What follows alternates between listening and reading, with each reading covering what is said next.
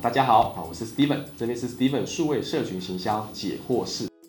在网络行销的时代来说的话，我们要比较省力的话，就是要顺应时势哦。我们必须做到逐水草而居啊，顺应网友的脉动嘛，网友的口味，然后顺应平台，哪些平台比较新、比较夯的，去多做它，在人多的地方做事。毕竟行销是数人头的行业，那当这个地方人多人多好做事嘛，量大人潇洒嘛，所以一方面你时代脉动一定是正确的，可是坚持理念对不对呢？呃。坚持念就要择善固执啦，我认为是这样。如果你很坚持一件事情，然后它就是不 work 了，你不改变做法，它还是在死巷子里面，所以你必须就是要择善固执，去选择一个方向。那比如说了哈，你操作某个产品，这产品是好的，可是市场反应不好，你就放弃掉它吗？可是你知道它是好的，对不对？所以不妨不用放弃这个产品，而是你更换什么行销的诉求嘛，行销的工具嘛，行销的方法，以及或行销的预算，或行销的成员嘛。这些是你可以做调整的，呃，特别是说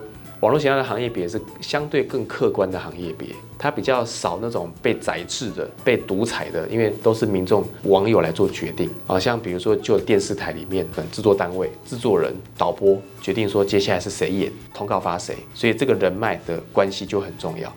可是网络不见得是这样的，网络是客观的啊，相对客观，所以就是说也别忘了，你坚持理念里面不要做到就是孤芳自赏，好，要需要客观的去了解到数据的回馈，然后去坚持你的理念，这样会比较面面俱到。谢谢。这边呢，我将传授啊，来自于我在营销生涯里面上的课程，总共有八千个学员上过我的课程，还有呢，啊，有两千个以上为品牌服务操作的经验，六百个品牌的操作了，会有一些成功的范本。或者是失败的教训，那这些呢，其实都是非常宝贵嘛，就会把它化为结晶啊，成为一个一百题的题库啊，提供给大家，为大家呢带来一个好的贡献。那也希望大家呢，有看了有任何问题还想再发问的，欢迎在我们下面留言里面啊来做发问，我这边都很乐于的为大家持续的来做一下分享。那就请大家帮我们准时收看啊，按赞、订阅、开启小铃铛哦。